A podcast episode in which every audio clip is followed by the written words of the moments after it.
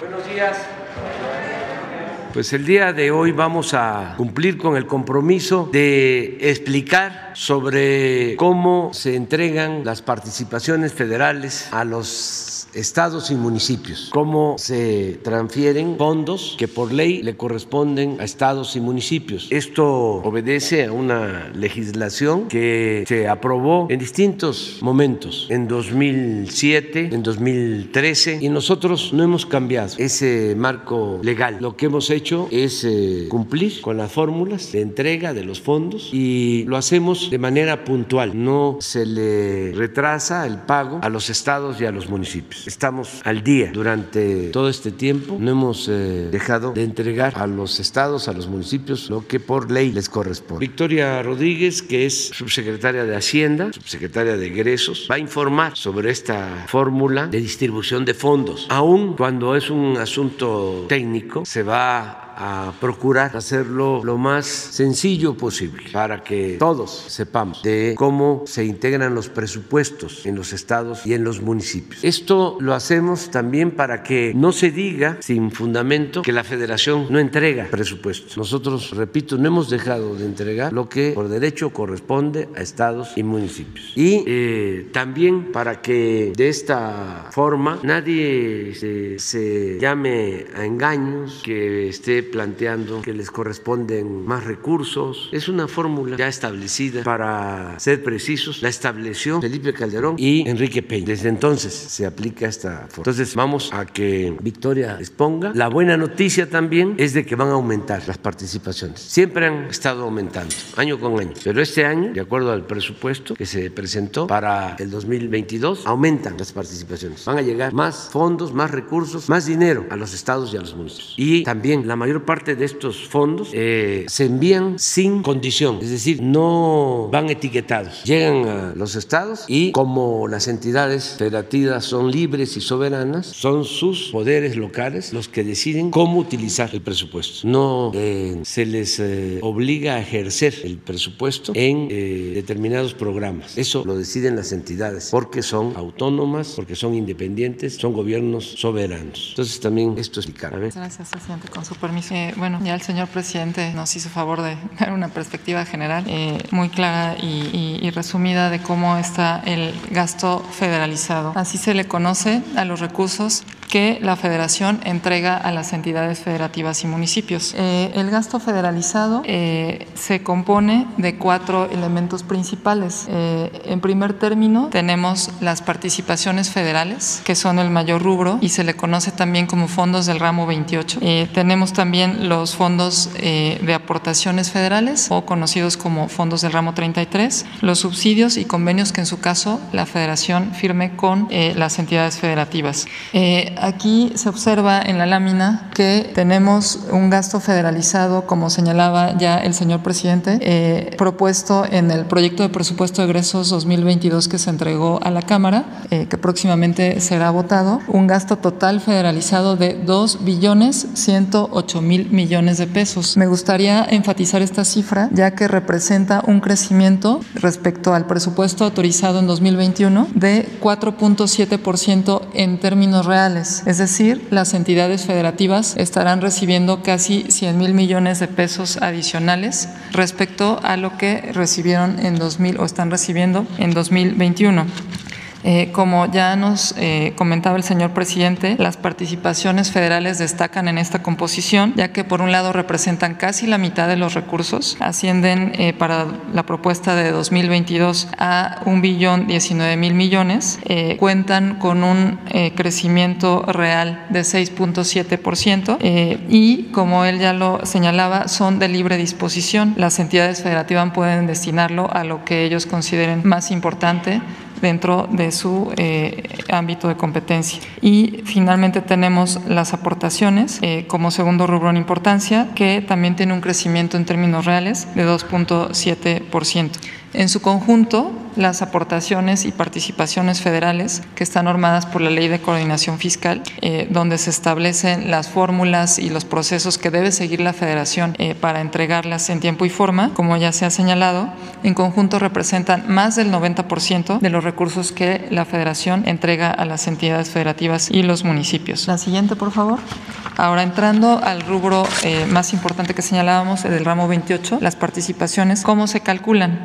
Eh, estas participaciones están integradas por 10 fondos eh, que a su vez están vinculados mayoritariamente a lo que se conoce como la recaudación federal participable. Eh, la recaudación federal participable es un conjunto de recursos que percibe la federación, tanto de impuestos federales, dentro de los que por supuesto destacan el impuesto sobre la renta y el IVA, los derechos de minería, y algunos, los ingresos petroleros. Es decir, la ley determina que lo que reciben las entidades federativas por concepto de participaciones está en función de los ingresos federales y los ingresos federales están creciendo, por lo tanto, lo que van a recibir las entidades federativas también está creciendo como informamos en la lámina anterior. Las participaciones para 2021 ascienden a 921 mil millones de pesos, dentro de los cuales me gustaría resaltar los dos primeros fondos que se observan en el recuadro gris. Eh, el más importante es el primero de ellos, es el Fondo General de Participaciones. Representa aproximadamente un 75% de las participaciones federales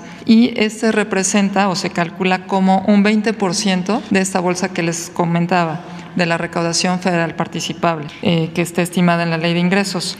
Eh, por otra parte, el segundo fondo en importancia es el Fondo de Fomento Municipal. Este va íntegro a los municipios y asciende a 33.518 millones de pesos, lo que representa, de igual manera establecido en la Ley de Coordinación Fiscal, el 1% de la recaudación federal participable. Hay otros fondos eh, que los agrupamos en un gran total eh, que está eh, en la última barrita de 213.314 totalizan entre todos y hay distintos, eh, distintos fondos vinculados, por ejemplo, a los incentivos específicos del IEPS, eh, con distintos porcentajes, dependiendo de si se trata de venta de cerveza, eh, tabaco, etcétera.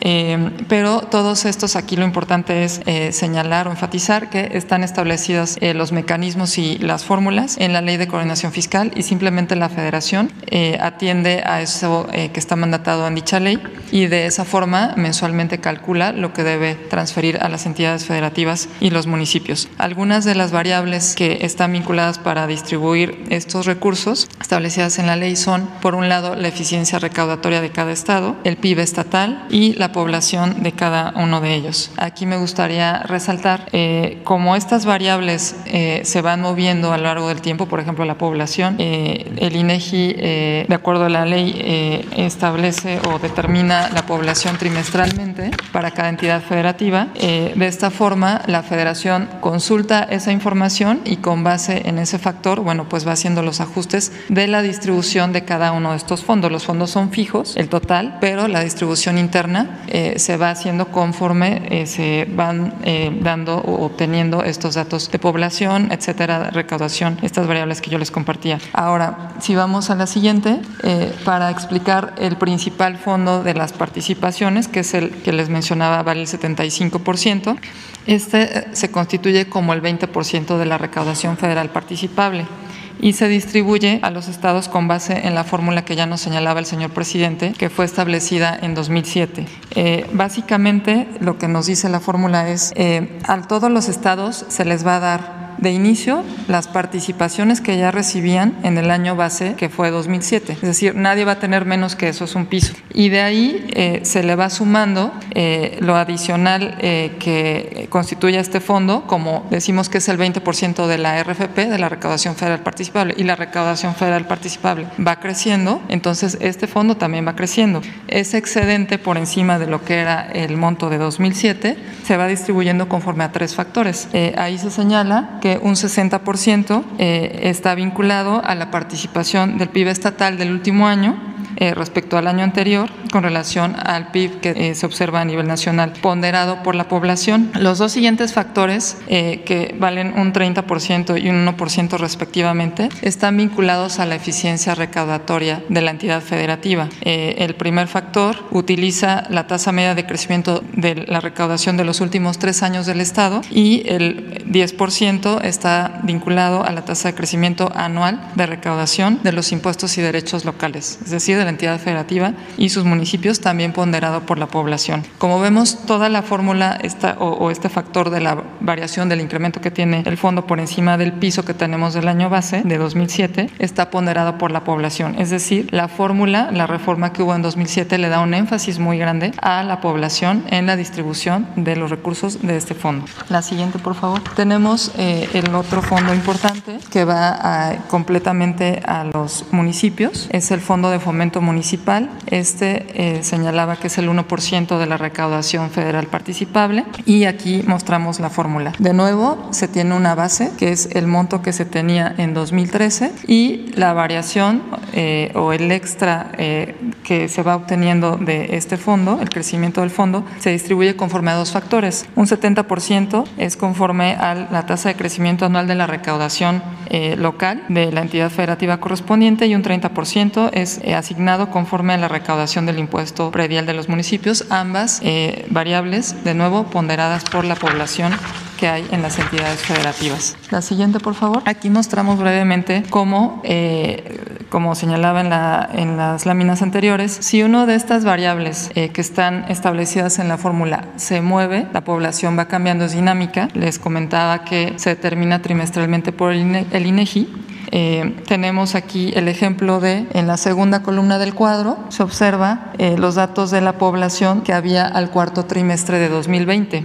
Y en la siguiente columna vemos cuál era la población al primer trimestre de 2021. Se puede observar que prácticamente en todos los estados hay pequeñas variaciones. Eh, por ejemplo, la Ciudad de México, que es la primera que está resaltada, tiene una población en el cuarto trimestre de 2020 o tenía de 8.700.000 habitantes y para el primer trimestre de 2021 ya eran 9.200.000 habitantes. Es decir, esta variación en el momento de distribuir los fondos que están vinculados a esta variable de población pues va a tener un impacto en el peso que tiene la, Ciudad de México en la recepción de los fondos y así sucesivamente con los distintos, las distintas entidades federativas.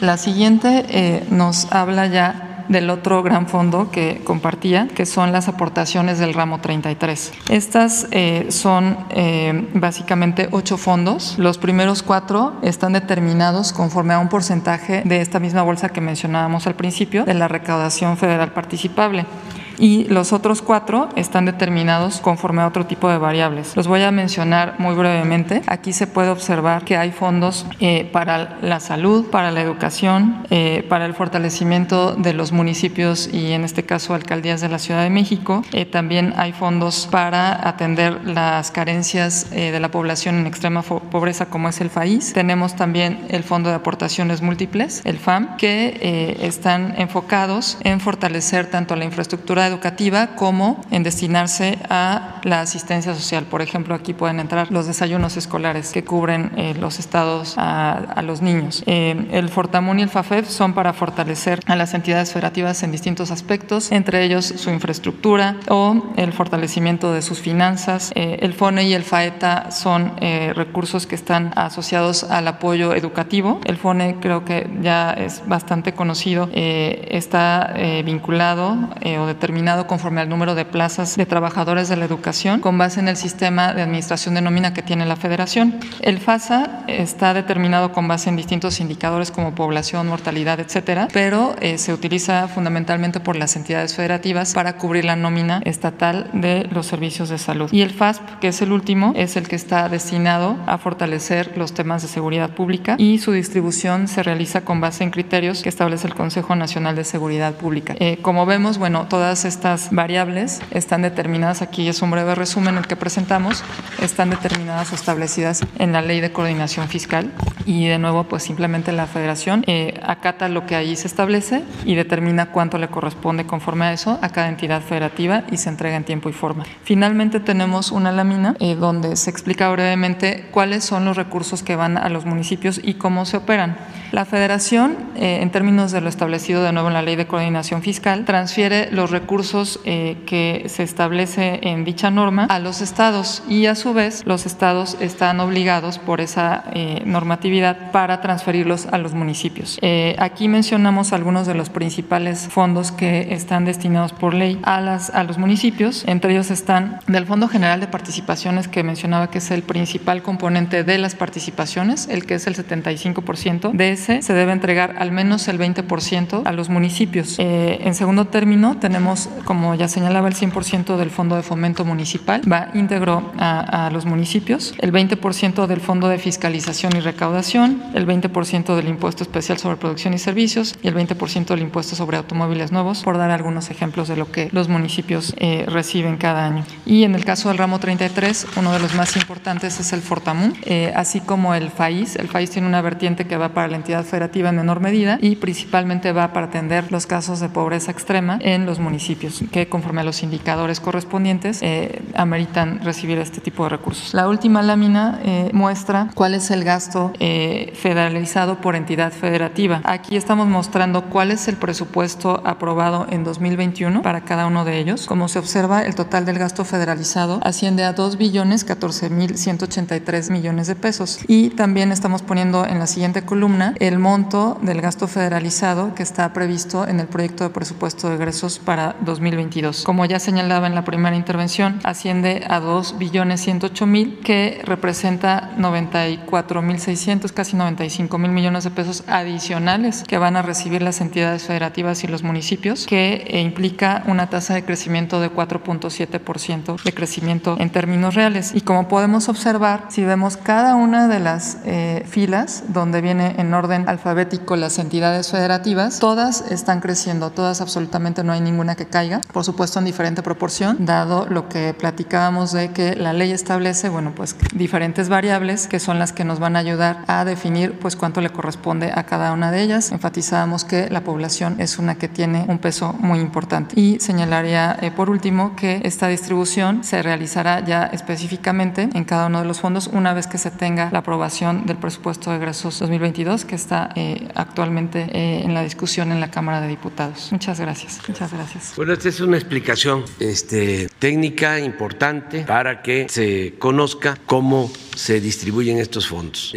para insistir más, la federación eh, recauda, cobra los impuestos, sobre todo el impuesto sobre la renta, el IVA, los impuestos que eh, permiten a la hacienda pública más ingresos y mediante la ley de coordinación fiscal que fue eh, aprobada en el Congreso con el apoyo de todos los legisladores, de todos los gobernadores, se lleva a cabo la distribución de los fondos. Ese es el mecanismo. En este caso se van a entregar más de 2 billones de pesos a estados y municipios para el año próximo. Independientemente de estas participaciones federales, los estados tienen ingresos propios, unos más, otros menos. Hay quienes tienen hasta un 40% de su presupuesto de ingresos propios, como la Ciudad de México y otros. Y hay entidades federativas que dependen básicamente de las participaciones federales, que llegan a conformar su presupuesto con un 95% de participaciones. Todos eh, deben de hacer un esfuerzo para tener una recaudación propia que les permita liberar más fondos para atender las necesidades de la gente. No conformarse con estar recibiendo mes con mes las participaciones. Entre más ingresos propios tiene un Estado, más posibilidades de contar con presupuesto y de actuar con independencia, no depender de la Secretaría de Hacienda. Y hay formas de obtener ingresos adicionales. Por ejemplo, si se cobra bien el predial, porque así como sucede en lo federal, de que a los machuchones, o como sucedía, no se les cobraba impuestos o se les devolvían los impuestos, así también en los estados. Si una empresa tiene vinculación con los gobiernos, pueden no estarles cobrando lo que les corresponde pagar en predial, en agua, en nómina, que son ingresos locales, estatales, municipales. Y la otra recomendación es que ahorren, que no haya gastos superfluos, que no haya tanto gasto en publicidad, tanto gasto en viáticos, en sueldos. No puede haber gobierno rico con pueblo pobre. Y así hay recursos. Y la clave de todo, que no haya corrupción, porque si van a hacer un camino que cuesta 100 millones y lo van a cargar en 300, pues así no les va a alcanzar el presupuesto. Nosotros estamos haciendo cuarteles para la Guardia Nacional, para alojar a 120 elementos, hombres y mujeres, con aulas, con comedor, con todas las instalaciones. 25 millones de pesos en un terreno de 10 mil metros cuadrados. Si eso se hace con el sistema tradicional de corrupción, ese cuartel lo cobran en 100, en 100 millones, no en 25. Entonces, en vez de hacer cuatro, hacen uno. Y así es todo. Si se le está dando el contrato de la obra al amigo, al que le ayudó en la campaña, al familiar, pues no alcanza el dinero. Pero si no hay corrupción, el presupuesto rinde, alcanza. Pero bueno, esto es lo que se tiene que tomar en consideración. Eh, hay una lista, eh, quedó pendiente ayer, Juana Janet Galindo Díaz, Nuria María Fernández, Juan Carlos Guzmán y Judith Sánchez Reyes. Cuatro. Empezamos con Juan Galindo. Buenos días, presidente. Soy Janet Galindo.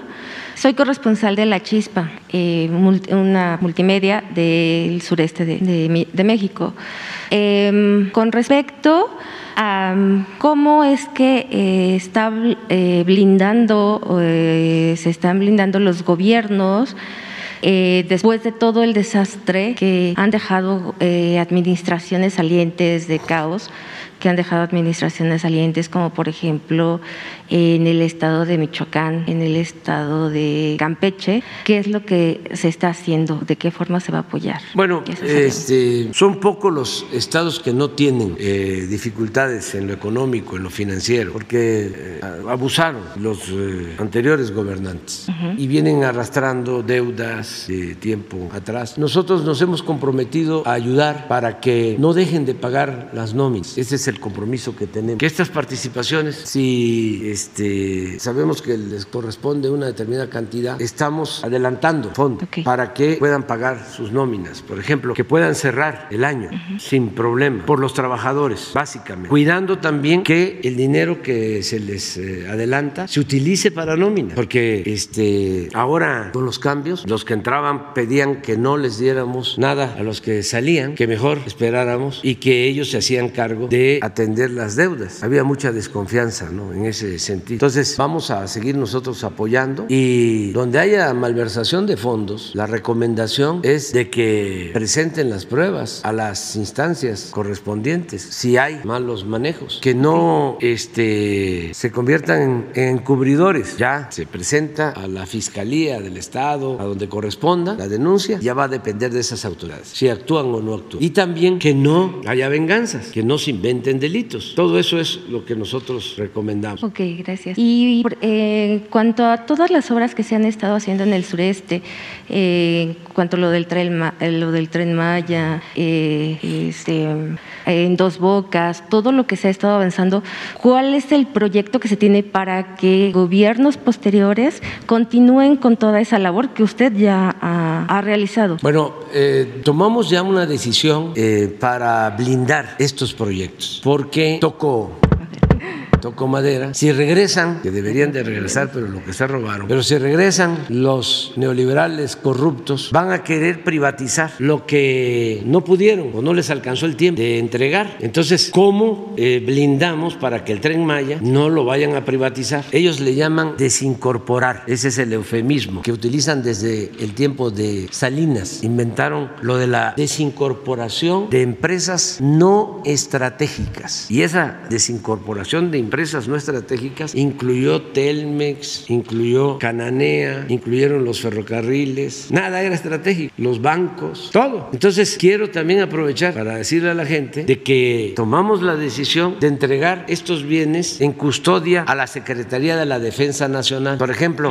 el tren Maya, el nuevo aeropuerto Felipe Ángeles, el aeropuerto de Palenque, el aeropuerto de Chetumal, el nuevo aeropuerto de Tulum van a formar parte de una empresa manejada por la Secretaría Secretaría de la Defensa Nacional. Porque si estos bienes se los dejamos a Fonatur o a la Secretaría de Comunicaciones, no aguantan ni la primera embestida. Acuérdense lo que hicieron con Fonatur, que vendían terrenos a 7 pesos el metro cuadrado en zonas turísticas, ni lo que cuesta un metro cuadrado de alfombra. Y así remataron todo. Entonces se está invirtiendo recursos del presupuesto, porque todas estas obras se están haciendo sin crédito. Es eh, dinero del presupuesto público dinero de todo el pueblo. No van a quedar deudas. Entonces, para el manejo, la administración, van a estar a cargo estas obras de la Secretaría de la Defensa. Todo el complejo del Istmo de Tehuantepec, los ramales del ferrocarril de Palenque a Coatzacoalcos, de Coatzacoalcos a Salina Cruz, de Istepec a Tapachula, los puertos de Coatzacoalcos, de Salina Cruz, todo ese complejo del Istmo va a quedar en custodia de la Secretaría de Marina. Se va a establecer que el 75% de las utilidades de todos estos complejos va a ser para el pago de pensiones de las Fuerzas Armadas y 25% para el pago de pensiones de los trabajadores al servicio del Estado, las utilidades. Esto nos va a garantizar que no se privaticen estas obras. Nos garantiza también buena administración y nos garantiza seguridad en todo lo que es el sureste, el istmo y el sureste, tanto con Marina como con la Secretaría de la Defensa. Muchas gracias. Eso es lo que estamos también eh, procurando. Gracias. Nada más si me permite una última pregunta hacia la subsecretaria. Eh, ¿Cuál es, eh, si se puede hacer un pequeño comparativo eh, precisamente en los estados del sureste? Eh, ¿Cuál era el ingreso anterior? ¿Cuánto se ha avanzado en el ingreso que se va a otorgar en esta ocasión a los estados del sureste? Gracias. Sí, ahí se observa en la última lámina de la presentación.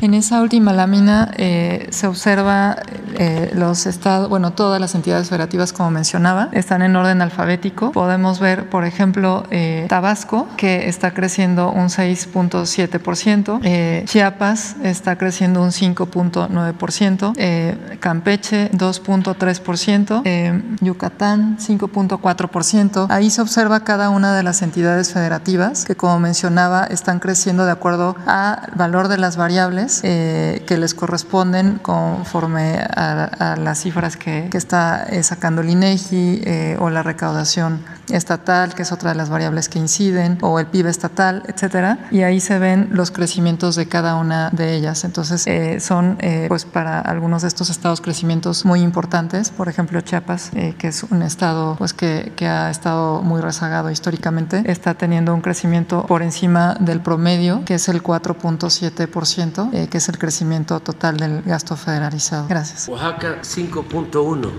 Todos este, van a crecer. Aquí hay este, una polémica, al otro día lo comentábamos, como la fórmula tiene que ver mucho con población. No sé si aquí está reflejado. En el censo del INEGI del año pasado apareció una disminución en la población del Estado de México, una disminución considerable. Entonces, esto implica que el Estado de México, no sé si esté allá incluido, aunque va a aumentar sus recursos, si está incluido, eh, debería de recibir más con la población anterior. Entonces, como no le pareció al gobernador que se le disminuyera la población de acuerdo al censo del INEGI en uso de sus facultades y defendiendo el presupuesto de su estado, presentó una controversia constitucional. Pero esto es lo que se distribuye. Muy bien. Nuria. Hola a todos y a todas. Soy Nuri Fernández de la Caracola. Buenos días, presidente. Buenos días, subsecretaria. Eh, tengo dos preguntas. Estamos viviendo un momento en el mundo en que se está, como resultado de la pandemia, se está cuestionando el neoliberalismo. Estamos quizás llegando al momento del fin del neoliberalismo. Hay momentos muy diferentes que se han vivido después de pandemias. En la pandemia de principios del siglo pasado, que costó más de 20 millones de vidas, eh, después de esa pandemia vino la gran crisis económica y después la Segunda Guerra Mundial. Eh, en este momento se está tratando de resolver la caída de la economía a nivel global, más bien con medidas que tienen que ver con transformaciones profundas, tecnológicas, que con una guerra. Ha habido momentos también muy diferentes en el Consejo de Seguridad de la ONU, en donde usted va a estar presente en unos días. Quisiera recordar cuando se tapó el mural de Guernica de Pablo Picasso, que estaba en la entrada del Consejo de Seguridad, para que los ministros no se sintieran mal de votar a favor del bombardeo contra Irak, recordando otro bombardeo. Y pues esa invasión a Irak costó un millón de vidas iraquíes. Estamos viviendo, por suerte, otro momento. Pero en este momento que estamos viviendo hay algo que se mantiene. Y es que si vemos el mapa del mundo, si comparamos el mapa del ingreso en el mundo y el mapa de las vacunas en el mundo y el mapa de cómo contaminan los países en el mundo, es el mismo mapa. Los países que tienen más ingreso tienen más vacunas y son los que más contaminan. Y los países que están al final de la fila son los que tienen menos ingreso, menos vacunas y los que menos contaminan, pero sufren más los efectos del cambio climático. Recientemente, primero en el G7, luego en el G20 y luego en la, en la Organización por la Cooperación y el Desarrollo Económico, la OCDE, se aprobó un impuesto del 15% a las grandes empresas. Estas grandes empresas, 10 en particular, encabezadas por Amazon y seguidas por Microsoft, Apple y Tesla, expandieron sus fortunas durante la pandemia de 600 billones a 1.200 billones. Doblaron su fortuna. Entonces, lo que resolvieron los organismos internacionales es un 15% de impuesto a estas empresas que no se haga en los lugares donde ellos generan su producción, porque ahí evaden impuestos, sino en donde llevan sus productos. Si nos referimos, por ejemplo, a Facebook, pues estaríamos hablando que tendría que pagar impuestos en todo el mundo y sobre todo en los países de ingreso medio como este, que tienen poblaciones muy grandes. El Premio Nobel de Economía Joseph Stiglitz dice que ese impuesto del 15% es muy bajo, que debía ser el 25%.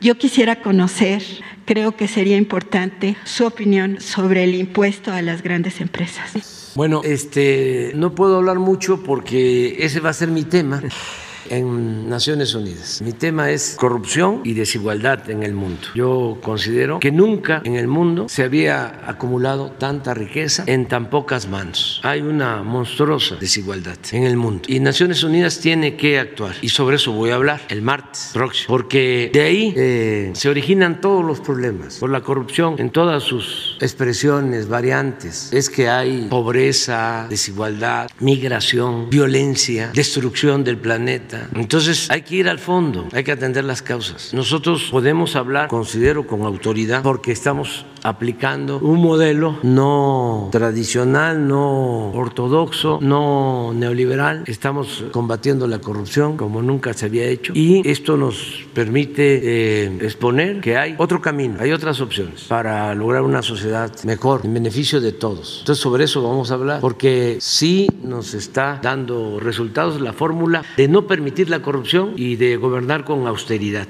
En eso consiste todo. Y no hacer caso a las recomendaciones o recetas de los organismos financieros internacionales. El neoliberalismo no ayudó, resultó eh, un fracaso o ayudó a minorías, pero no es una opción para todos los habitantes del planeta. Si este, se le agrega al modelo neoliberal el ingrediente de la corrupción, pues menos funciona un modelo así. Ya de por sí la premisa del neoliberalismo es de que se tiene que procurar que se acumule la riqueza arriba en pocas manos. Porque si llueve fuerte arriba, gotea abajo, como si la riqueza fuese permeable o contagiosa. Ese es el principio. Si le va bien a los de arriba, nos va bien a todos. Pues no, se acumula la riqueza arriba, pero abajo crece la pobreza, se empobrece el pueblo. Y ellos suponen que el Estado no debe de intervenir para promover el desarrollo, que todo debe de quedar en manos del mercado, que no se meta el Estado. Imagínense en sociedades desiguales, si el Estado no ayuda a los pobres, si no cumple con su función social y es dejar hacer y dejar pasar, pues eh, sucede lo que está pasando en el mundo, que hay corrupción y hay acumulación de riqueza en exceso, como nunca había sucedido. Entonces, en nuestro país, afortunadamente, estamos aplicando un modelo distinto. Nunca le había llegado tanto dinero a la gente de abajo como ahora. Cuando se habla de corrupción en México, pues todo mundo sabía de que había corrupción, todos, de una o de otra manera. Pero los que más conciencia han tomado de que había corrupción, pues son los pobres, porque ahora están recibiendo lo que antes no les llegaba. Ahora están entendiendo perfectamente cómo se quedaba el dinero arriba. Imagínense si un adulto mayor que recibe una pensión no va a plantearse o preguntarse por qué ahora estoy recibiendo esto y antes no lo recibía. O el que recibe una beca o el que está sembrando su parcela y recibe un jornal. Por eso podemos este, contestarle a nuestros adversarios cuando hablan de que somos provincianos y que para qué eh, o por qué no voy a las cumbres del clima y para el combate al cambio climático. Con mucho orgullo lo digo, soy de Tepetitán. Macuspana, Tabasco, pero por ser de Tepetitán, Macuspana, Tabasco, pues este, sé la importancia que tiene sembrar árboles. Y puedo decir con orgullo, porque quién nos puede rebatir, que México es el país del mundo que más invierte en reforestación. ¿Qué país está invirtiendo 1.300 millones de dólares al año para sembrar 1.100 millones de árboles? Entonces, no fui yo a la cumbre, fue Marcelo, lo hizo muy bien, pero nosotros estamos trabajando para heredar a nuestros hijos pues eh, un país con agua, con oxígeno, eh, con un medio ambiente saludable. Eso es lo que estamos haciendo. Entonces, es un modelo distinto, completamente distinto. En todo, por ejemplo, la atención a los jóvenes, que decían, ¿cómo se le va a dar una beca a los jóvenes para que se capaciten? Jóvenes construyendo el futuro, que están trabajando de aprendices y reciben un salario mínimo, ya dos millones de jóvenes. Y la mitad consiguió trabajo en las mismas empresas o unidades productivas donde estaban becados. Ahí terminaron contratando a la mitad. ¿Eso dónde lo llevan a cabo? ¿Qué hicieron los tecnócratas corruptos? Llamar ninis a los jóvenes de manera despectiva, ni estudian ni trabajan, pero nunca los voltearon a ver. Entonces, sí, nos sentimos muy orgullosos de lo que estamos haciendo y nos está dando resultados. Por ejemplo, cuando vino la pandemia, que desgraciadamente nos causó muchos daños, sobre todo por pérdidas de vidas humanas, que nos duelen mucho, toda una tragedia, este, me presionaban, bueno, me planteaban de que teníamos que eh, contratar deuda y teníamos que, me acuerdo bien una propuesta, eh, decretar que las grandes corporaciones no iban a pagar impuestos durante un tiempo para que se recuperara. Dije, no, no, no, vamos a aplicar otra fórmula. No, pues no va a salir, así no va a salir. Pues sí salió, decían los expertos, la caída de la economía en México va a tener la forma de L, va a caer, se va a ir durante mucho tiempo, no va a haber recuperación. Y aquí dije, va a ser V, va a ser así. Y así fue. ¿Saben cuántos empleos tenemos ya eh, de más? Tomando en cuenta lo que perdimos con la pandemia, tenemos 150 mil empleos más recuperados. Ya estamos eh, mejor en términos de empleos que como eh, estábamos antes de la pandemia. Recuperamos 1.500.000 empleos, ya salimos. Y además eh, hemos mantenido estabilidad cambiaria, ya vamos para tres años sin devaluación y nos da muchísimo gusto. Por eso ahora que voy a Nueva York voy a aprovechar para mandarles un saludo fraterno, solidario a las paisanas y paisanos porque siguen apoyando a México, enviando remesas, enviando recursos a sus familiares. Este año es muy probable que lleguemos a 50 mil millones de dólares. El año pasado fueron 40 mil 600 millones de dólares. Ya llevamos hasta septiembre 37 mil 300 millones de dólares. Pero nos faltan tres meses. Entonces, eh, si continúa la tendencia, aunque acaban de dar a conocer en Estados Unidos eh, que van a disminuir los apoyos por la pandemia, aún con eso yo estoy seguro de que sí podemos llegar a estar muy cerca de los 50 mil millones de dólares. Y ese dinero va, como siempre lo decimos, eh, a más de 10 millones de familias en todo el país. Abajo, eso nos ayuda muchísimo a reactivar la economía. Por eso tenemos buena recaudación. ¿Por qué no pones la, recaudación? Van a ver el IVA, el impuesto sobre la renta, en términos reales estamos tablas, pero el IVA tiene un incremento considerable. No hemos tenido crisis de consumo. Esto es muy importante. La única eh, preocupación que tenemos ahora que hay que cuidar es la inflación el que no hay incremento, pero todas las eh, proyecciones que se tienen van en el sentido de que va a ser pasajero, de que este, vamos a, bajar la inflación porque estamos muy dependientes de la economía estadounidense, para bien y para mal. Entonces, allá aumentó la inflación y repercutió en México. Y es un fenómeno mundial, pero sí, sí lo tienen el dato. Ah, muy bien. Pues eso es. Mi segunda pregunta tiene que ver con otra cumbre, que es la de Glasgow, a la que hacía referencia. Eh, en realidad, esta cumbre de Glasgow es pues un evento histórico porque de alguna manera pone fin a un modelo de desarrollo que comenzó con la revolución industrial, que se basó en la producción de energía a partir del carbón y luego del petróleo. Se está cuestionando a nivel global si la continuidad de la vida de la especie humana en el planeta es posible con este modelo de energía y se está llegando a la conclusión de que no.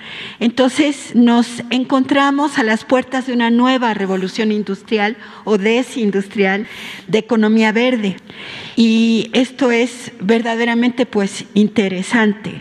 Y en esta cumbre de Glasgow se están discutiendo distintas propuestas. La cumbre va a durar hasta el 12 y creo que sería importante, y esa es la pregunta, que se hiciera hincapié en la propuesta ambiental que se está desarrollando aquí, que en mi opinión tiene tres ejes. Uno es la reforestación y el apoyo a la pequeña agricultura con Sembrando Vida.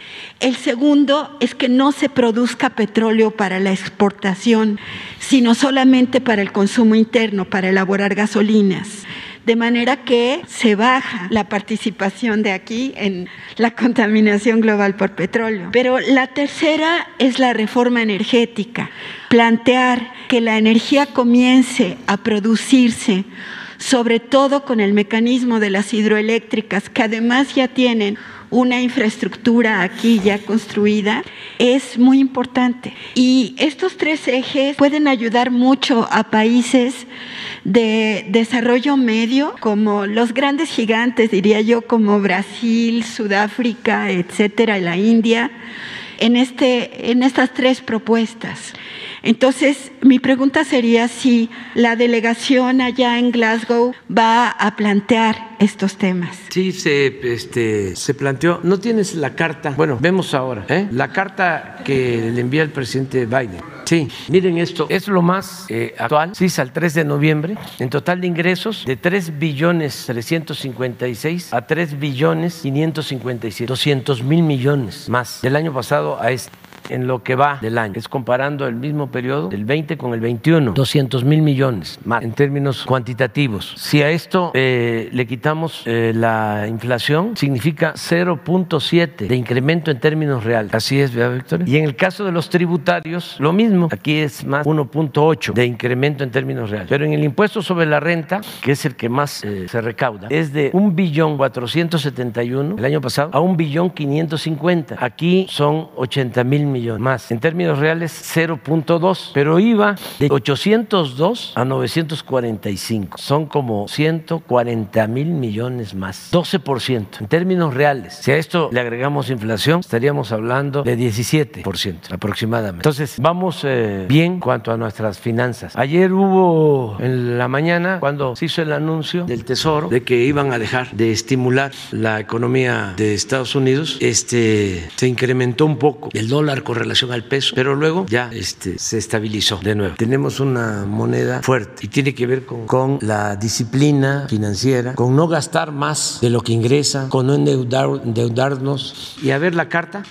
Miren, esta carta la envié al presidente Biden porque ellos promovieron lo de la cumbre eh, y tuvo la amabilidad de que nos visitara su representante, John Kerry, que es el encargado del clima. Estuvimos en Palenque, estimado presidente Biden, como resultado del encuentro que sostuvimos hace unos días en Palenque, Chiapas, con su representante personal, el señor John Kerry. Me es grato informarle que el gobierno de México apoyará el esfuerzo que usted encabeza para enfrentar el grave problema del cambio climático originado por el aumento de las emisiones de dióxido de carbono y de otros contaminantes del medio ambiente. Puntualmente asumimos los siguientes compromisos. Esto se lo envié antes de la cumbre y fue lo que este, llevó Marcelo. Uno, en México seguiremos reservando nuestros combustibles fósiles y solo extraeremos petróleo y gas para nuestro consumo interno. En tres años hemos destinado presupuesto a la exploración de nuevos yacimientos y durante el tiempo que llevamos en el gobierno es más lo que hemos descubierto en volumen de petróleo que lo que hemos extraído. Hemos actuado de manera responsable. Cuando termine mi administración, habremos incrementado las reservas probadas en 300 millones de barriles de petróleo crudo. Sin embargo, nos comprometemos a no extraer más de 2 millones de barriles diarios, lo cual significa que al finalizar mi mandato no exportaremos petróleo crudo como se ha realizado en los últimos 40 años y toda la producción petrolera se destinará al mercado interno. Vamos a procesar toda nuestra materia prima. Cuando hablo hablo de dos millones de barriles diarios, este es el techo, porque ahora estamos extrayendo un millón setecientos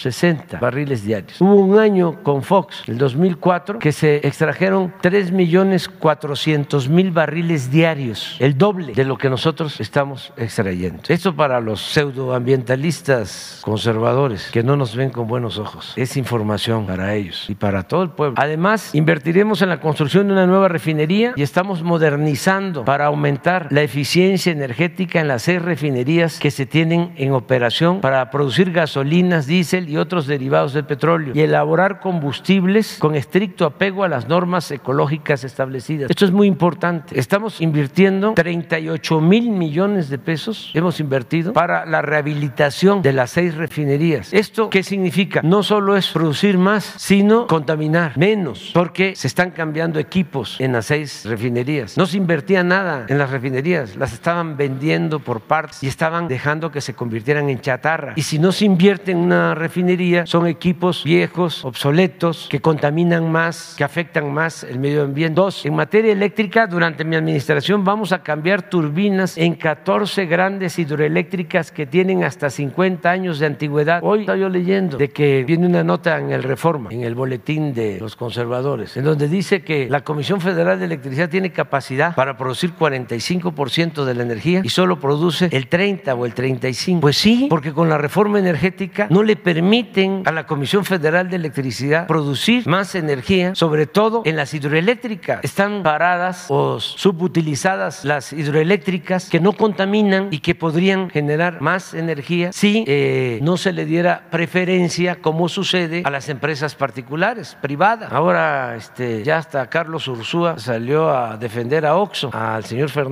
en el caso de la reforma eléctrica. Es un plan cuya inversión asciende el del cambio de turbinas a 10 mil millones de dólares y el financiamiento estará a cargo de las empresas fabricantes y de los bancos de Estados Unidos, Francia, Corea, Alemania, que otorguen los créditos a la Comisión Federal de Electricidad a intereses bajos. Es autofinanciable, independientemente de que se consiguen créditos eh, con bajos intereses por tratarse del de, eh, medio ambiente. Independientemente de eso, al aumentar la producción de energía, con el puro aumento se pueden financiar las inversiones de las eh, turbinas nuevas, de los equipos que se requieren. Por ello lograremos aumentar las energías renovables no contaminantes de 31.54 a 35%. Actualmente nuestras hidroeléctricas generan el 16% y las renovables de otras fuentes, tanto del sector público como privado, el 15.54%. Les recomiendo, puede ser que esté en el internet, la exposición debate de Rocío Nale en Televisa, tercer grado. También como parte de la transición energética, la Comisión Federal de Electricidad iniciará la construcción de un parque de generación eléctrica a través de paneles solares en Puerto Peñasco, Sonora, que producirá mil megawatts y de acuerdo a lo proyectado será el más grande de América Latina. Tres, tenemos en marcha el más importante programa de reforestación del mundo. Estamos cultivando con árboles frutales y maderables un millón de hectáreas y están trabajando en ello permanentemente 420 mil sembradores que reciben un jornal o salario para cultivar sus propias parcelas. Esto se traduce que en el periodo 2021-2030 estaremos absorbiendo 17.8 millones de toneladas de dióxido de carbono por año y contribuyendo a evitar la erosión de los suelos y la sobreexplotación del agua. La inversión para este programa asciende a 1.300 millones de dólares anuales, anuales y tiene como objetivo terminar de sembrar en 2022 1.100 millones de plantas, de las cuales ya llevamos 800 millones. Este programa se llama Sembrando Vida porque es productivo, social y ambiental. Cuatro, México se ha sumado al compromiso global de metán para reducir colectivamente las emisiones mundiales de gas metán en el corto plazo y somos el primer país del mundo que reglamentó las emisiones de metán en toda la cadena de valor del sector hidrocarburos. Adicionalmente, estamos canalizando esfuerzos hacia el sector agrícola, la gestión de residuos y el tratamiento de aguas residuales. Cinco, agrego que desde que llegamos al gobierno, que se oiga bien, que se oiga lejos, desde que llegamos al gobierno no hemos otorgado ni una sola concesión para la explotación de la minería tóxica que destruye el territorio con un severo impacto ambiental y enferma a la gente. Tampoco se permite la explotación en el subsuelo por medio del fracking. Estamos limitando el uso de agroquímicos y está prohibida la importación siempre siembra de maíz transgénico. Señor presidente Biden, como se lo externamos al señor Kerry, cuente usted con nosotros en el trascendente y responsable propósito de que el calentamiento global rebase el 1.5 grados centígrados. Es un compromiso que hacemos en nombre del pueblo y del gobierno de México por el bien del planeta y de la humanidad. Esto, como no se dio a conocer, este, pues no se sabía qué planteamientos llevaba México. Si ven la fecha de la carta, es anterior a la cumbre. Por eso, cuando empiezan en las redes nuestros adversarios a decir que México no quería sembrar, digo, no quería firmar eh, el plan de reforestación, pues este era pues insólito, una desproporción. Entonces, esto es lo que. Bien, muchas gracias, presidente. Juan Carlos Guzmán. ¿Qué tal, señor presidente? ¿Cómo está? Buen día, Carlos Guzmán de Noticias Veracruz. No me voy a levantar porque está al tiro de las cámaras y les voy a ensuciar la imagen. Eh, rapidísimamente del tema que comentaba de este programa de televisión, pues sí sería importante que viniera Rocío Nale a mencionar lo que dijo, entre ellas eh, la cuestión de Alemania. Alemania dejó de usar energía nuclear y está usando carbón en el tema por la cuestión de la crisis energética.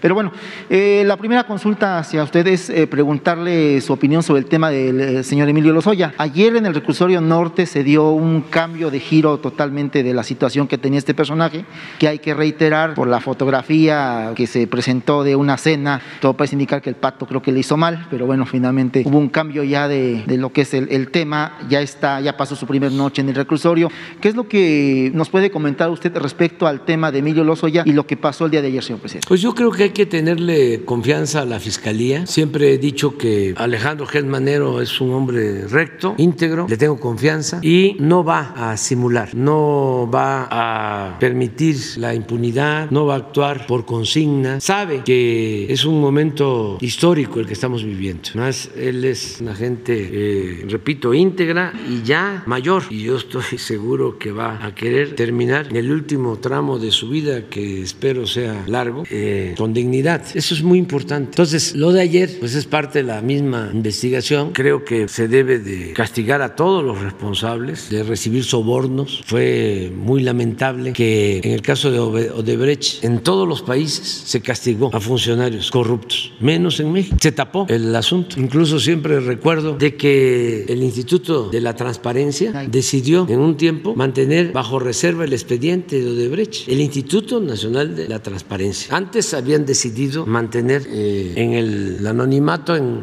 reserva, en secreto, lo que había condonado Fox de impuestos a las grandes corporaciones. Este mismo instituto. Entonces, qué bien que ahora, aunque ha pasado tiempo, se está retomando el caso. Desde que empezó Odebrecht a funcionar, desde el gobierno de Calderón, llegaron a ser un consejo de administración de Odebrecht en Los Pinos, en el tiempo de Calderón. Hasta ahora estamos nosotros corrigiendo lo de Odebrecht con Pemex, porque se firmó un acuerdo con Odebrecht para que Pemex le vendiera gas, metano, con precios eh, subsidiados y otras ventajas y ya aceptaron que se modifique ese contrato y nos vamos a ahorrar muchísimo dinero, pero hay muchas cosas pendientes todavía. El dinero que entregaron de sobornos, hay otra empresa que no recuerdo ahora su nombre, de esas famosas en el mundo ¿no? del petróleo, que este, mencionó en un juzgado de Estados Unidos que había entregado sobornos ya en nuestra administración a funcionarios. Vitol, ¿sí? Y vinieron aquí a querer reparar el daño que nos pagaban este, una cantidad de dinero y dijimos no, queremos saber ver quién fue el funcionario que recibió el dinero. Y está la denuncia presentada en la fiscalía, porque todas estas empresas hacían y deshacían. Es lo de Iberdrola, que es una vergüenza, que tenían como empleados a los servidores públicos del gobierno, a los funcionarios del gobierno. Entonces yo veo bien lo que está haciendo la fiscalía y en este caso también es el Poder Judicial, porque es el Ministerio Público y el juez. El Ministerio Público tiene que ver con la fiscalía, pero el juez es parte del Poder Judicial y son los que determinaron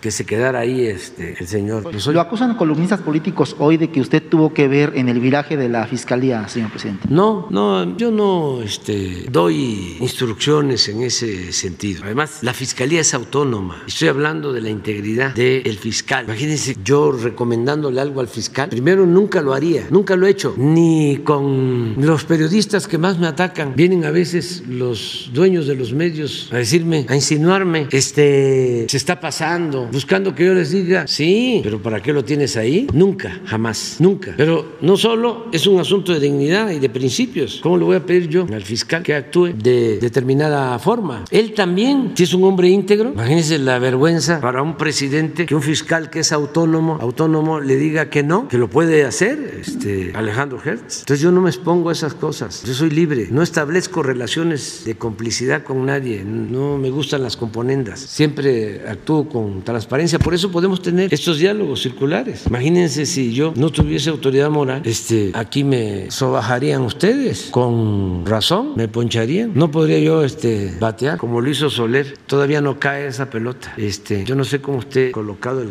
campo de los astros, pero si está para el Golfo, pues debe de andar por la pelota esa como por Tampico, por Nuevo Orleans. Una de esas fue allá a La Habana. Hablando de Porque otro le tema. dio, le dio durísimo. Hablando de otro tema, usted tocaba el tema del INAI, de los organismos autónomos. Ayer incluso hubo una eh, exposición de lo que pasaba con niños, niñas y adolescentes. Eh, hay un organismo que le comentábamos hace, si no recuerdo, cuatro meses, que es CIPINA, que está ensimismado con el DIF. Es un organismo que eh, ha tenido varios casos que no ha resuelto. Un caso de una niña de Puebla que pues, prácticamente murió porque CIPINA no la atendió. ¿Qué es la propuesta que se tiene, consultar usted, señor presidente, de los organismos autónomos? Se ha perdido todo este tema en el INE, en lo que es la reforma eléctrica, en lo que está pasando ahorita con la COP26, pero ¿se va a hacer finalmente la desaparición de los organismos autónomos que dijo o no, señor presidente? Sí, lo que pasa es que son este, inercias. Hay que estar empujando todos los días el elefante, todos los días hay que estar empujando. Entonces ya hablamos de que este organismo debe de estar en el DIF, pero hace falta hacer el cambio, la reforma, modificar los reglamentos, llevar a la práctica. Es como lo de eh, la descentralización. Ya se va avanzando, pero falta. La que cumplió bien fue Rocío Nales, está en Villahermosa. Allá está la Secretaría de Energía. Y por eso no quiero que venga mucho para acá, porque este, tiene a su cargo la refinería de Dos Bocas. Pero ya todos van a eh, mudarse. Ayer que hablé con Germán Martínez de Conagua, ya está viendo para que Conagua se vaya a Veracruz y María Luisa Albores se va a Yucatán y Javier May a Oaxaca y la maestra Delfina a Puebla. Ahí va Educación Pública. Sí, todos. Y se tiene que ir el secretario de Agricultura a Ciudad Obregón. Es un compromiso que no hemos podido cumplir, pero hay que estar este, empujando. Y otra de las cosas también que siguen manteniendo a delegados, nombrando delegados en los estados, cuando ya no deben de existir las delegaciones, porque tenemos que ahorrar. ¿Para qué tantos aparatos burocráticos? Entonces es eso. ¿Cuándo sería esta propuesta, señor presidente? Ya me está escuchando Adán López Hernández, el licenciado Adán López Hernández, que es el secretario de Gobernación, ya para que lo más pronto posible. Lo mismo en el Instituto de la Discriminación, que propuse a tres mujeres indígenas y no sé si ya terminaron de este, darle sus nombramientos, porque hay resistencias. Tengo que estar este, pendiente y por eso también me sirven mucho estos diálogos con ustedes, porque sí escuchan las mañaneras, los servidores públicos, y que no estén pensando, no, ya se le olvidó al presidente, ya cambió de parecer. No, no, no, tenemos que seguir eh, ahorrando. Hace poco se dio a conocer el, el informe de que en el último año del presidente Peña, la presidencia ejerció 3.600 millones. Aquí está la subsecretaria de egresos. Ahora llevábamos ejercidos, ¿tienes? ¿Lo puedes poner? 3.600 millones en el último año, en el 18. Fue el presupuesto de presidencia. A ver, es este, ¿no? 18. 3.660. Esto es para que no este, nos cuenten de que no se puede, de que este, hace falta más y más y más presupuesto. Y esa idea que había de que el funcionario tenía que tener presupuesto, porque si no, si no manejaba presupuesto, pues no era nada, como si eso fuese lo más importante. Y ahora 805, pero ejercidos 805. Y esto es, sí, por eso me, esto es lo autorizado, pero ejercido 11 de octubre 355. Vamos a ejercer cuando mucho 600 para 3600 son 3 mil millones de ahorro. Entonces, sí es muy importante seguir eh, cuánto ahorramos, eh, seguir eh, quitando de estos aparatos improductivos eh, que solo consumen presupuesto que debe de ir al pueblo. El gobierno estaba, siempre lo digo, ensimismado. Todo el presupuesto se quedaba en el mismo gobierno. Entonces, sí, este, tenemos tenemos que seguir ahorrando. ¿Cuánto ahorramos con los fideicomisos que nos este, bombardearon? Pero ¿cómo no voy a aguantar? Imagínense, ¿cuánto ahorramos? Pero ¿cuánto? 80 mil millones con los fideicomisos. Pero eso cuando los columnistas del Reforma y el periódico Ocho Columnas y el Universal, López Dóriga y... Pues, primero, ya lo dije ayer, hay que tener la conciencia tranquila. Ese es el tribunal más importante, nuestra conciencia. Pero segundo, imagínense si no hubiesen esos insultos, ¿cuánto tendríamos que estar destinando para que se dedicaran a quemar incienso, a callar y aplaudir? Muchísimo dinero. Entonces es mejor aguantar y que vayan las becas a los muchachos y que los adultos mayores y que las niñas, los niños con discapacidad reciban su pensión, los más necesitados. Entonces ahí vamos, pero sí necesitamos darle otra vuelta a la tuerca para eh, seguir ahorrando, que no haya derroche. Eh, imagínense cuánto se gastaban en viajes, vivían en el extranjero. Ahora este, los secretarios no viajan tanto, están este, moderados y qué bueno que ahora hay eh, comunicación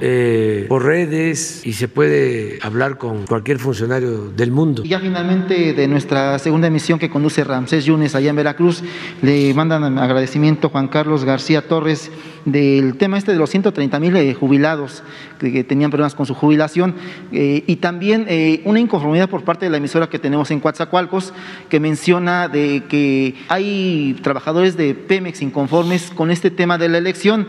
Ya comenzó la elección, pero se comenzó, según ellos dicen, al revés, no se comenzó por las bases, que ellos lo que querían es que se comenzara por las bases. No sé si tenga algún comentario, señor presidente, muchas gracias. Va a estar aquí Luisa María, alcalde, porque eso nos importa mucho explicar cómo va a ser la elección del dirigente del sindicato petrolero, porque esto se puede eh, ampliar, se puede llevar a cabo en otros sindicatos, se puede replicar. Entonces va a estar eh, Luisa María, no tiene fecha, sí, pero lo más pronto posible, porque ya aceptaron que los dirigentes del sindicato, de que sea voto libre, secreto, y que sí, y que todos los trabajadores eh, puedan votar sin presión de ningún tipo. No tienen que mostrar su ficha, nada, en secreto, por el que quieran y es un proceso, se van a abrir los registros para los candidatos y seguramente los candidatos van a hacer campaña, eh, tienen que dar a conocer cuáles son sus propuestas en beneficio de los trabajadores, no hacer lo mismo que se hacía antes, sino que representen con dignidad a los trabajadores. Entonces, sí vamos aquí a explicar cómo va a ser ese proceso. Judith. Gracias, presidente. Buenos días. Judith Sánchez Reyes, corresponsal de imagen del Golfo de Veracruz. Justamente sobre la elección en el sindicato de Pemex. Eh, la secretaria Luisa María Alcalde hace unos días dio a conocer que primero iniciarán las elecciones en las 36 secciones del sindicato y posteriormente se dará paso a la elección de la Secretaría General. Em, en redes sociales algunos trabajadores eh, manifestaron un poco de sorpresa, dado que esta elección, a pesar de ser extraordinaria, que es provocada justamente por una renuncia por jubilación, pues tradicionalmente se hacía al revés, es decir, primero se daba la elección del secretario general y luego en las, en las 36 eh, secciones.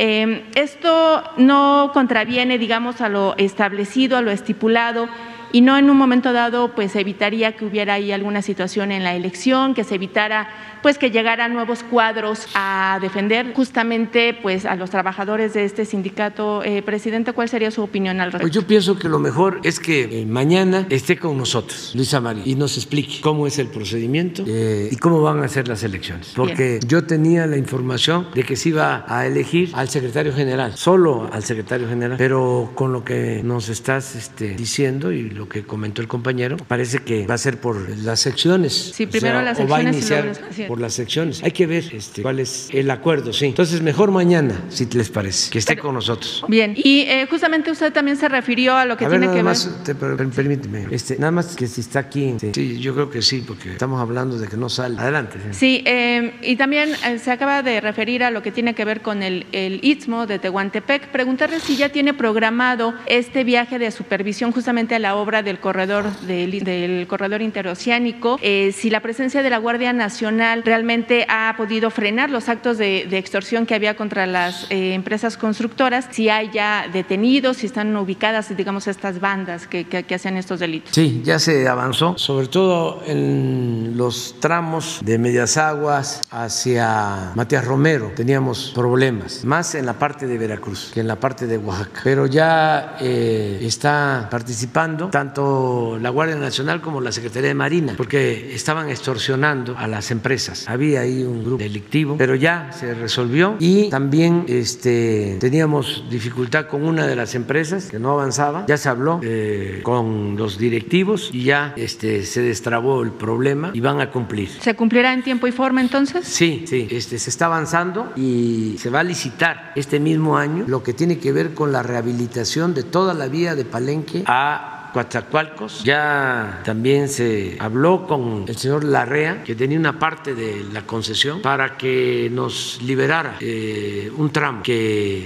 él eh, tenía concesionado de Medias Aguas a Coatzacoalcos. Y ya se llegó a un acuerdo con él. Se va a tener una vía especial para eh, el tren del Istmo y eh, se va, decía, a lanzar la convocatoria, la licitación para la rehabilitación de Palenque a Coatzacoalcos y también de Tapachula a Istepec. Se tiene que hacer ya este año y se va a hacer un ramal de Estación Chontalpa a Dos Bocas. Son como 80 kilómetros nuevos para eh, la refinería de Dos Bocas y el puerto de Dos Bocas. Entonces es todo lo que está en proceso ahora. Entonces la fecha para su viaje todavía no estaría como determinada. Sí, voy antes de que finalice el año, voy a estar. Es probable que sea a finales de este mes. Bien. Ahora lo que tengo en puerta es eh, supervisar eh, los trabajos en las refinerías, básicamente, y eh, tengo que ir al, al, al, istmo, tengo eso presente, y voy a ir a, a, ver también los caminos de Oaxaca. Ok, bien, presidente. Y finalmente, eh, usted ayer hizo referencia a este caso de eh, Octavio Ocaña, que bueno, eh, perdió la vida el fin de semana en el Estado de México. Nuevamente es un caso en donde se señala la participación o la presunta participación de policías eh, municipales. Preguntarle nuevamente si existe la posibilidad de que este tipo de casos en donde están involucrados policías estatales, municipales, puedan ser atraídos por la Fiscalía General de la República, porque bueno, estamos viendo nuevamente el papel de las fiscalías estatales que protegen a estos eh, elementos, que si bien, vaya, está, es, es positivo, pero al final del día, eh, pues ha habido, se, se, ha visto mucha impunidad en algunos casos, como también el caso de Alexander, este chico que fue asesinado en Oaxaca, que ya es un tema que, que ya se está atendiendo, pero pues nuevamente se ve esta participación, la falta también de protocolos ante una situación de esta naturaleza por parte de los efectivos. ¿Cuál sería su opinión al respecto? De que en todos estos, estos casos donde hay dudas y los familiares eh, piden que intervengamos, eh, lo vamos a hacer siempre. Y respetuosamente le solicitamos a la Fiscalía que nos ayude, que se atraigan los asuntos, si hay los elementos. Y no hay problema con los gobiernos estatales, porque también a ellos les conviene que eh, se aclaren las cosas. No se puede eh, proteger a nadie, no se debe proteger a nadie. Yo creo que un error gravísimo que se cometió en el sexenio pasado, lo digo con todo respeto, fue el de tratar de cambiar la versión de lo sucedido en Iguala. Esas son lecciones este, para todos los que nos dedicamos a los asuntos públicos. Uno no debe de encubrir, para decirlo coloquialmente, además de su, la responsabilidad de uno y de la rectitud para tener autoridad moral, porque si hay autoridad moral hay autoridad política. Además de eso, no tiene uno por qué sudar calenturas ajenas. Trátese de quien se trate, aunque sean familiares. ¿Qué hace una autoridad? Este, tapando, encubriendo. ¿En qué? ¿Le ayuda? En nada. Y mucho menos este, ayuda a la vida pública de un país. ¿Qué acuerdos puede uno tener con una institución o con subordinados para que el presidente se convierta en encubridor? ¿Qué gana? Nada, nada. Entonces, en todos los casos, y esto yo creo que los gobernadores lo entienden muy bien, eh, debe de prevalecer la transparencia y la verdad. Y si un policía o cualquier servidor público comete un ilícito, debe ser castigado. Y esto es sano, no eh, proteger proteger a nadie. Trátese de quien se trate, aunque sea familiar. Por eso es distinto el servicio público de otras actividades, que hay que actuar eh, con más eh, rectitud que en otras cosas, que en otros casos. Es como el ladrón o el ratero, el de la calle comete un ilícito y debe ser castigado. Pero es doblemente penado que el ratero sea un servidor público, porque se le está confiando, el pueblo le está confiando el manejo de asuntos de todos, de una doble responsabilidad. Entonces, yo sí pienso que en todos los casos, eh, si hay elementos, si lo solicitan los familiares, se pueden revisar. Ya se, presentó un informe en el caso del joven que presuntamente había eh, sido asesinado por policías en Mérida. Ya la fiscalía presentó un informe, hizo toda una investigación sobre esto, que incluso sería bueno que la fiscalía presentara este, el resultado. Ya lo hizo público, sí, pero esa es la, la versión y que sí. Y si no están de acuerdo el familiar con esa versión, acudir a otras instancias y esclarecer los hechos. Gracias, presidente. Aquí está, sí. ¿Cómo ven que ya, ya se pasó de las nueve?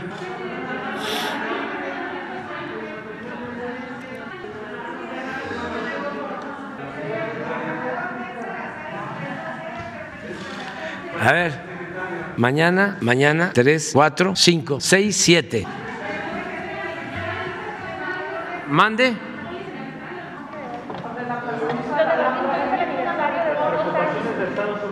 Ah, lo de Bavispe, sí, sí, sí. Pero decir que se avanzó en la investigación, eso es lo que puedo decir, que están detenidos los responsables, que este, se hizo justicia en este caso lamentable de los niños y las señoras que pidieron, perdieron la, vida en Bavispe y que este, vamos eh, a seguir nosotros con la investigación y atendiendo a los familiares y es probable que hoy informe la Fiscalía. De, las, de las señoras asesinadas y de los niños dicen que tanto la Fiscalía como la, eh, el FBI les han dicho que, este, que esta investigación va a llevar al menos 10 años para, para llegar a un resultado y pues no hay detenidos, pero no hay ninguna sentencia. Entonces preguntarle cuándo se prevé que podría haber... Bueno, pues, por eso podría este, explicarlo la Fiscalía. Eh, yo lo que puedo decirle, y yo creo que esto lo saben los familiares, es de que se avanzó mucho en eh, detener a los presuntos responsables. Creo que hay como 20 detenidos, 25, y acaban de detener a uno de los jefes de esta banda. Se detuvo en Chihuahua, en Madera, pero quien tiene toda la información es la Fiscalía, y yo creo que puede informar. Y lo de los 10 años se me hace mucho tiempo. Es lo que les hace el señor Kenneth Miller, es lo que nos comentó ayer en una entrevista al imparcial. Él es el, el, el, el abuelito de, lo, de cuatro Sí. de los niños. ¿De- quién es? Les, les ha dicho eso. Y también la fiscalía dice que coinciden las dos. Hay que este, pedirle a la Fiscalía que nos informe bien sobre esto. Este, Presidente, sobre, sobre Jaime Bonilla, ayer terminó ya su, su mandato. Preguntarle si lo va a traer eh, mañana, mañana. Dios.